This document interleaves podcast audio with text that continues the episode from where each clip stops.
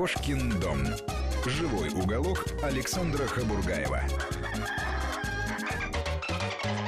Друзья мои дорогие, Ирина Коршунова у нас сегодня в гостях. Говорим мы о борзых. А Ирина э, Коршунова – это, ну, как вам сказать, человек, который борзыми занимается много лет, профессионально, который возглавляет один из старейших отечественных питомников, прославленных питомников, ну, и который представляет нашу э, страну, беговую ассоциацию. А, кстати, была же ведь ассоциация, э, да, беговых собак или что-то такое в свое время, я помню. Ну, она существует, она называется не ассоциация, а называется беговая комиссия Международной кинологической федерации. Ну, входит... это теперь она так называется. Да. Раньше она называлась какая-то ассоциация. Я помню, mm-hmm. на стадионе здесь у нас рядом на автомобилисте Ой, проводили. Ой, я вас умоляю, бега... но это наши какие-то внутренние это клубы. Наши, это да? как клуб какой-то. Это как клуб. Да, да. У, нас, есть... он, у нас он и существует. Угу. У нас он есть. Мы э, очень много сейчас. Сейчас, кстати говоря, я вот обратила ваше внимание, что очень спорт раз, раз, как сказать, развивается в России с борзыми. Сейчас почти в каждом городе мы, как сказать, организуем вот такие беговые клубы, как вы говорите, ассоциации. Угу, угу.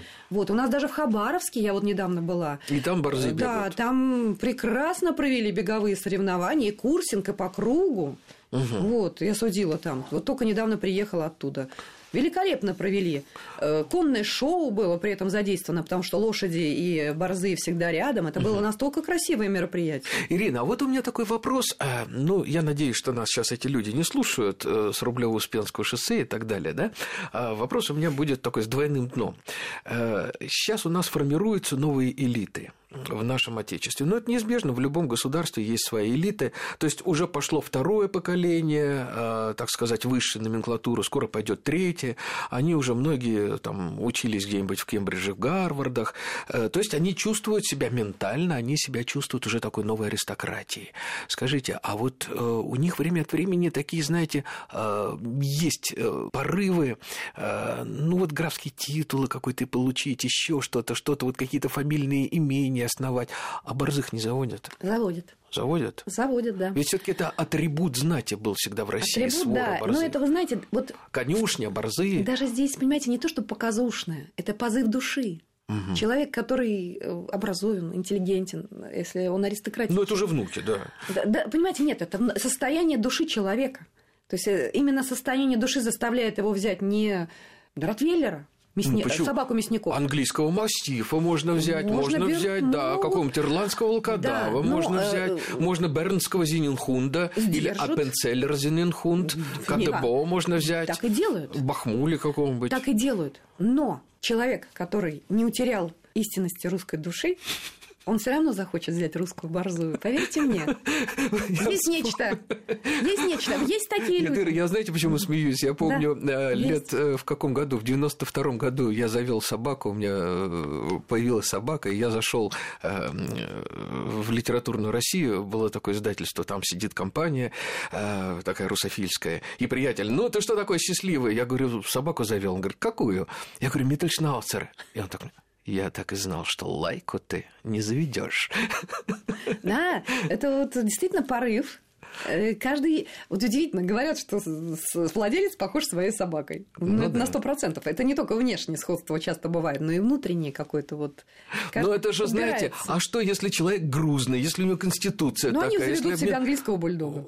Нет, но он хочет боржу, ну что, не может на борзых... Ну, если он, например, грузный и заведет русскую борзу, потом через годик Худеет. станет элегантным. Станет, это проверь. Были такие случаи, да? Постоянно. То, то все. Сплошь и рядом. Диетологи, доктора, да? отдыхайте, Обращ... курите нервно за углом. Либо обращайтесь вот. к нам, мы поможем.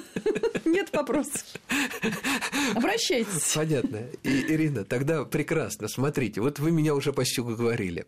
А, что для того, чтобы... Понимаете, опять же, вот я так не могу, потому что я слишком трепетно э, отношусь с уважением, с огромным к тем людям, которые веками создавали породу. То есть, если я завел таксу, я прекрасно понимаю, что будь добр ездить на притравочную станцию и э, по лесе, э, по еноту и так далее. Если я завел хаски или маламута, ну хорошо, ну не покупай там нарты и не строй их, а хотя бы пулка, хотя бы на лыжах пускай тебя буксирует, да?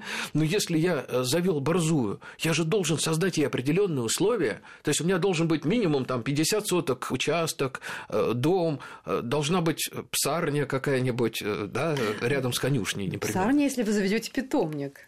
Знаете, как А если у вас одна собака, зачем вам псарня-то будет? Вы, наверное, ее знаете. Одна наша известная очень такая женщина из кинологии. А у нее чемпион мира, неоднократный чемпион мира английский мастиф. И когда у лорда там какого-то Сэндвика они покупали щенка, значит, стоят юристы, в Англии дело было, с обеих сторон эту сделку, значит, просматривают. Все, он проверил все, этот лорд, вот всех, говорит, наши доходы, там, план имения потребовал там на Новой Риге, кстати, у вас. И в последний момент уже, когда он должен был поставить подпись, вдруг, стойте, стойте, дайте сюда план. Я говорю, что такое? А где у вас конюшня? Говорит, а что? Ну, мастиф должен общаться с лошадьми, он должен спать регулярно. Где у вас конюшня? И муж говорит, да вот здесь у нас строится, вот, вот в этом месте. Он говорит, я пришлю проверить. Ничего вот, себе. Э, с борзыми как? Э, тоже нужно... Они что же с лошадьми должны общаться? Ну, это хорошо. Там если... же совместная Нет, какая-то... это неплохо, если есть и под лошадью берут, э, как сказать, и грейхаунды, борзых берут под лошадь, они прекрасно себя чувствуют, и хорошо очень общаются с лошадьми. Это тоже как То есть у них в генах это заложено? Генетическая память, да. А если нет лошадей? Я лично люблю ходить пешком. Мне никакая лошадь не нужна. Я не люблю.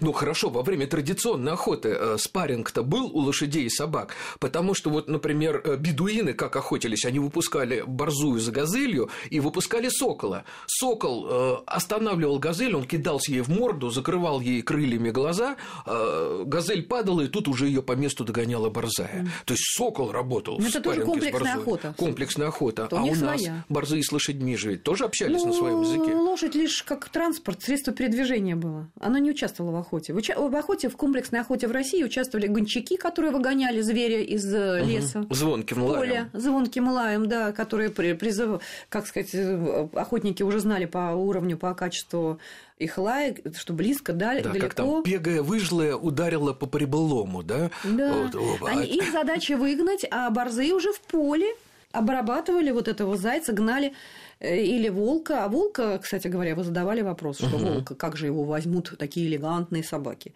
Они не должны, они должны его придержать, а взять-то его должен отважный охотник.